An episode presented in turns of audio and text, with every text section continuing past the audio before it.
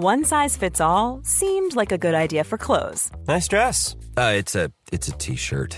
Until you tried it on. Same goes for your healthcare. That's why United Healthcare offers a variety of flexible, budget friendly coverage for medical, vision, dental, and more. So, whether you're between jobs, coming off a parent's plan, or even missed open enrollment, you can find the plan that fits you best. Find out more about United Healthcare coverage at uh1.com. That's uh1.com.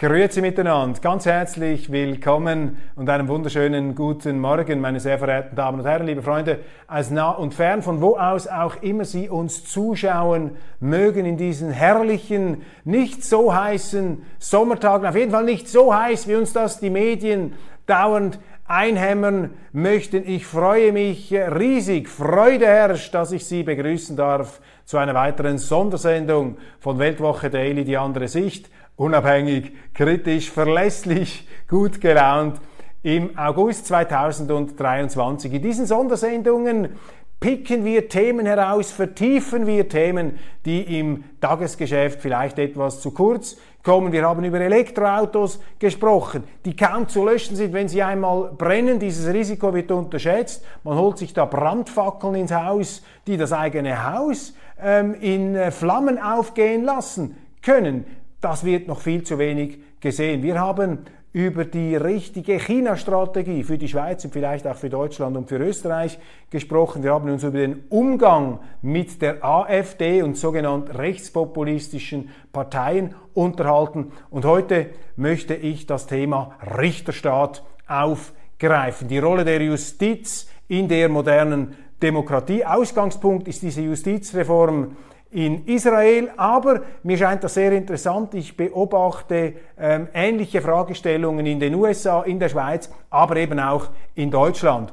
Und um gleich mal die beiden Staaten Israel und Deutschland zusammenzunehmen, die ein spezielles Verhältnis haben, ein sehr inniges Verhältnis ähm, heute aufgrund von historischen Gegebenheiten, Israel und Deutschland sind zwei ausgeprägte Richterstaaten. Das heißt, das sind zwei Staaten, die demokratisch verfasst sind, vorbildliche Demokratien, aus Schweizer Sicht natürlich nicht ganz perfekt, weil äh, sie sind nicht direkte Demokratien, aber wir Schweizer maßen uns ja nicht an, uns da arrogant in andere Länder einmischen zu wollen, andere Länder, andere Sitten. Wir respektieren hier die anderen demokratischen Kulturen, aber es ist ja nicht verboten, sich auch von den Schweizern hier inspirieren zu lassen. Also Israel und Deutschland, zwei ausgesprochene Richterstaaten, demokratisch vorbildlich verfasste, stabile Demokratien, die allerdings und das ist das Verwunderliche, im Kern in ihrer Demokratie dem eigenen Volk misstrauen.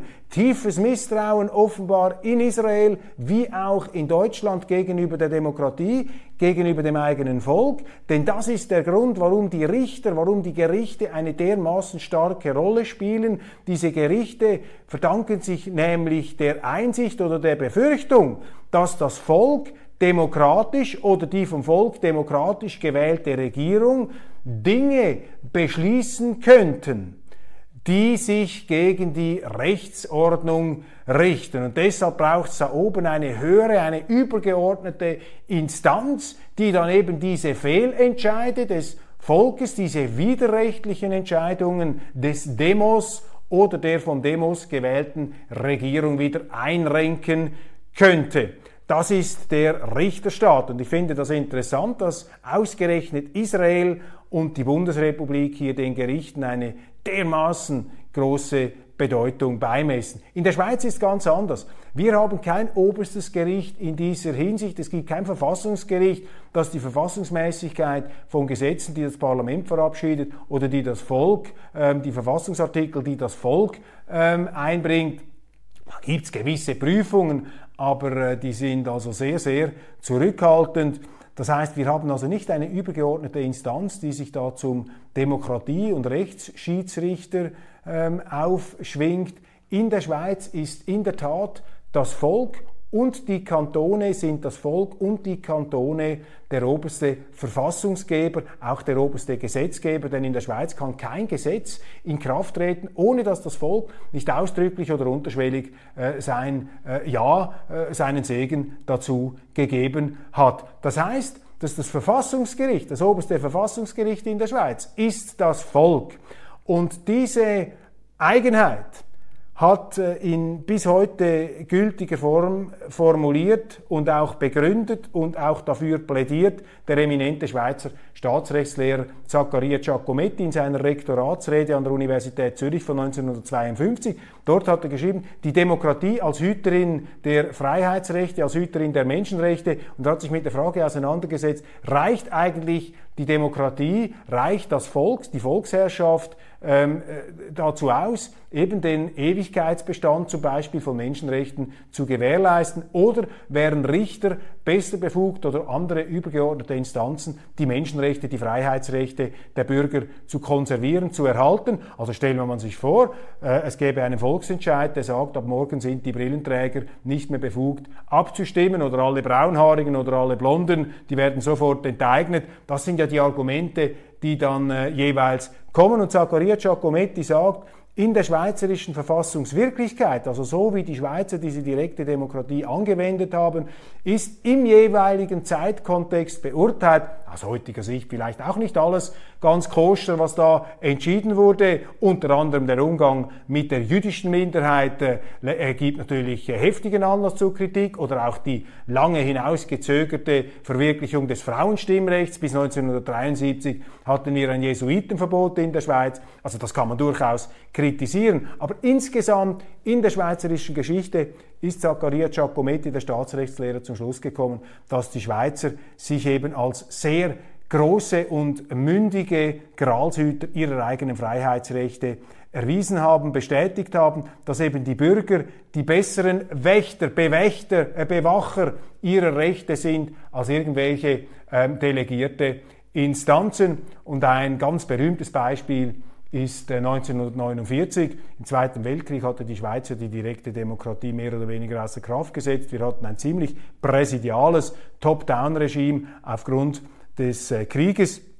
Und äh, im Grunde wollten alle Parteien, die damals am Bundesrat beteiligt waren, auch die Vorgängerpartei der SVP, übrigens die BGB, äh, die wollten das weiterführen, dieses Notstandsregime. Die haben natürlich den, äh, den süßen äh, Geschmack, äh, das süße Gift des Machtstaats äh, inhaliert und sind auf den Geschmack gekommen und haben gesagt, nein, nein, ähm, ohne Volk regiert sich's gänzlich äh, ungeniert. Ist das Volk erst abserviert, regiert sich's gänzlich ungeniert. Aber da hat äh, ein gewisser Gottlieb Duttweiler, der Gründer der Migro, gesagt, nein, das wollen wir nicht hat eine Volksinitiative gestartet zur Wiederherstellung der direkten Demokratie und diese Volksinitiative ist angenommen worden gegen den expliziten Widerstand aller Bundesratsparteien. das ist ein Beispiel, das Zaccaria Giacometti hier bringt, um zu zeigen, dass eben die demokratische Reife, die demokratische Kultur innerhalb der Schweiz eben sehr ausgeprägt gewesen sei. Nun in Israel, da kenne ich mich etwas weniger aus, aber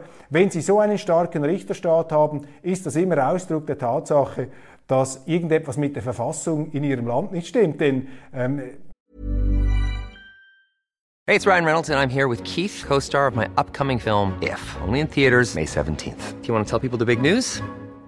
All right, I'll do it. Sign up now and you'll get unlimited for $15 a month in six months of Paramount Plus Essential Plan on us. Mintmobile.com slash switch. Upfront payment of $45 equivalent to $15 per month. Unlimited over 40 gigabytes per month. Face lower speeds. Videos at 480p. Active Mint customers by 531.24 get six months of Paramount Plus Essential Plan. Auto renews after six months. Offer ends May 31st, 2024. Separate Paramount Plus registration required. Terms and conditions apply if rated PG. A lot can happen in three years. Like a chatbot may be your new best friend. But what won't change? Needing health insurance. United Healthcare Tri-Term Medical Plans, underwritten by Golden Rule Insurance Company, offer flexible, budget-friendly coverage that lasts nearly three years in some states. Learn more at uh1.com.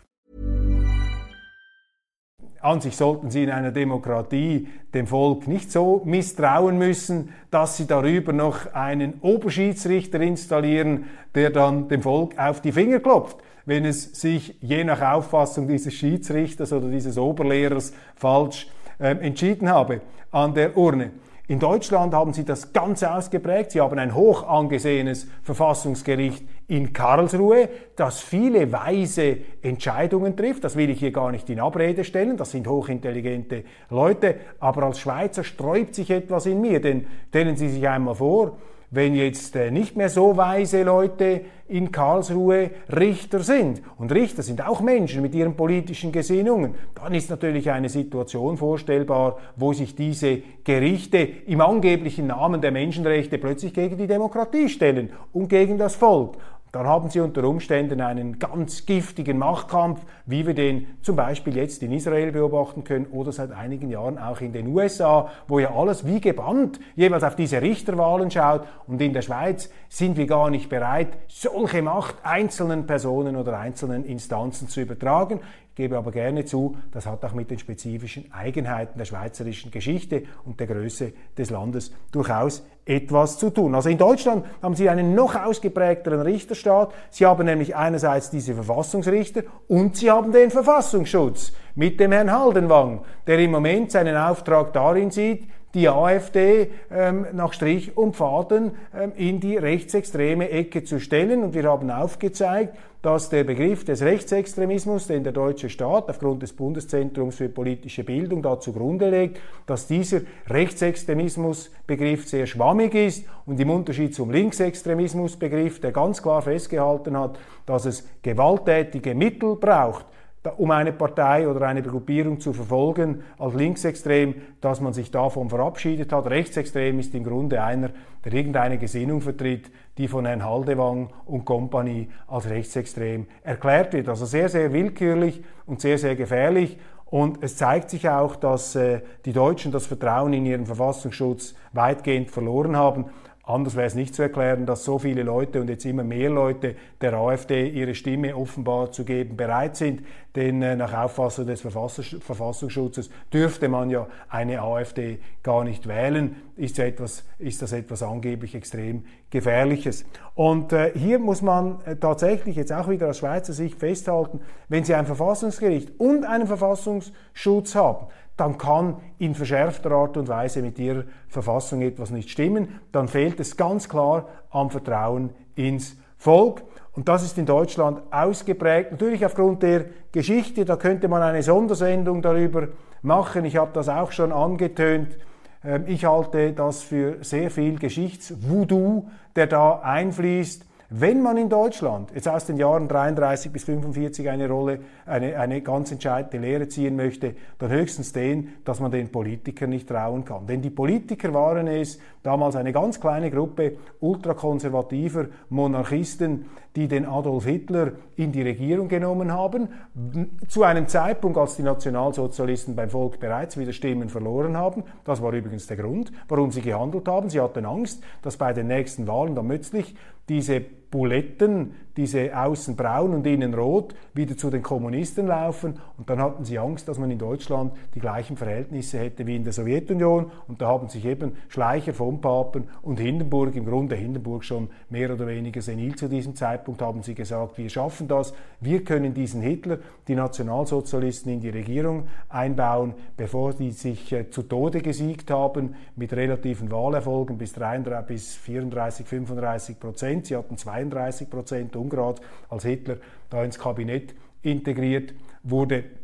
Und da hat man einfach gesagt, wir möchten, das ist das kleinere Übel als die Kommunisten. Und äh, das ähm, hat sich dann nachher, gut, wir wissen nicht, wie es herausgekommen wäre, wenn damals die Kommunisten das Ruder übernommen hätten, aber äh, der Rest ist Geschichte. Aber wenn man schon misstrauisch sein möchte aufgrund dieser Zeit, dann müsste man es den Parlamentariern gegenüber sein, den Politikern, die wie von Papen, Schleicher und Hindenburg hier einen einen hasardierenden, einen, wie sich dann herausstellte, gemeingefährlichen äh, Typen, da einen Verbrecher in die Regierung installiert haben. Und das Parlament hat ja dann auch, wenn auch unter vorgehaltener Waffe, das muss man auch immer wieder attestieren, man kann da nicht einfach sagen, das seien normale Abstimmungen gewesen. Das Parlament hat ja dann auch am 24. März 1933 die Demokratie durch die Diktatur ersetzt. Also der Parlamentarismus oder der Politiker, die Eliten könnten in Deutschland viel mehr Anlass zu Misstrauen geben als das Abstimmungsverhalten des Volkes, das ja über weitgehende Teile der Geschichte gar nie abstimmen durfte. Auch der Erste Weltkrieg, ich erinnere daran, ist ja nicht vom Volk entschieden worden, sondern damals war auch die deutsche Elite im äh, Führungscockpit. Kurzum, dieses Misstrauen gegenüber des Volkes ist natürlich auch eine wohlfeile Geschichtsmythologie, mit der das Establishment seine Vorrechte, seine Pfründe und seine Macht absichert gegenüber den Ansprüchen des Demos, gegenüber den Ansprüchen der Demokratie. Und ich würde stark dafür plädieren, dass man die Macht der Richter und der Verfassungsschützer in Deutschland zurückdrängt. Auch aus dem Beispiel jetzt aktuell der AfD heraus. Da wird also unglaubliche Schindluderei betrieben gegen diese ähm, demokratisch legitimierte Partei, die auf eine Art und Weise mit staatlichem Segen verketzert wird. Das ist nicht mehr zumutbar, das ist undemokratisch und es ist auch schändlich, wie sich da die Medien allzu willfährig einspannen lassen von den Autoritäten der Macht. Man wünschte sich da etwas rebellischeren Geist aus der 68er Zeit. Die AfDler haben es sicher zum Sport gemacht, immer wieder auf die 68er herunterzuspucken und sich daran die Schuhe abzuputzen. Das finde ich nicht gut, denn die 68er haben vorgemacht, dass man eben gegenüber der eigenen Regierung sehr respektlos auftreten kann, vielleicht manchmal zu respektlos, aber eben auch machtkritisch gegen damals die muffig gewordene Macht. Und die AfD könnte man durchaus als spätberufene bürgerliche 68er bezeichnen, die eben den Staat kritisieren. Und das verbindet, wenn man so will, die 68er und die AfDler. Und das unterscheidet sie von den heutigen Medien und von vielen Vertretern des Establishments, ähm, die sich da äh, geradezu in sklavischer Devotheit hinter den Staat geschart haben. Also, hier ähm, ist es äh, daran, die schlechte Verfassung eines Staates zu beenden, der solche mächtigen Richter und auch Verfassungsschützer nötig hat. Meines Erachtens, und davon bin ich wirklich überzeugt, in zwei Lebensaltern haben die Deutschen bewiesen, dass sie reife Demokraten sind. Äh, sie haben nach dem Zweiten Weltkrieg eine unglaublich stabile Demokratie errichtet und da müssen es sich und sollten es sich die deutschen Bürger nicht mehr bieten lassen, von den von ihnen bezahlten Berufspolitikern sich da auch noch permanent vorführen und dumm hinstellen zu lassen. Mein Eindruck ist, die Deutschen sind oft klüger als ihre Führer und insbesondere gilt das, da möchte ich ein spezielles Kränzchen winden, jenen Deutschen in den neuen Bundesländern, das sind für mich die Superdemokraten, das sind für mich die Vorzeigedemokraten, die eben so lange unter der Knute von Lüge und Machtmissbrauch gelebt haben, dass sie heute feinere Antennen haben. Das sind wie die Forellen in einer Kläranlage die, sie, äh, die immer in Schwierigkeiten ins Rotieren kommen, wenn das Wasser sich verunreinigt, während die Karpfen, die vollgefressenen, auch in trüben Gewässern da immer noch ähm, schön ähm, stromlinienförmig unterwegs sind.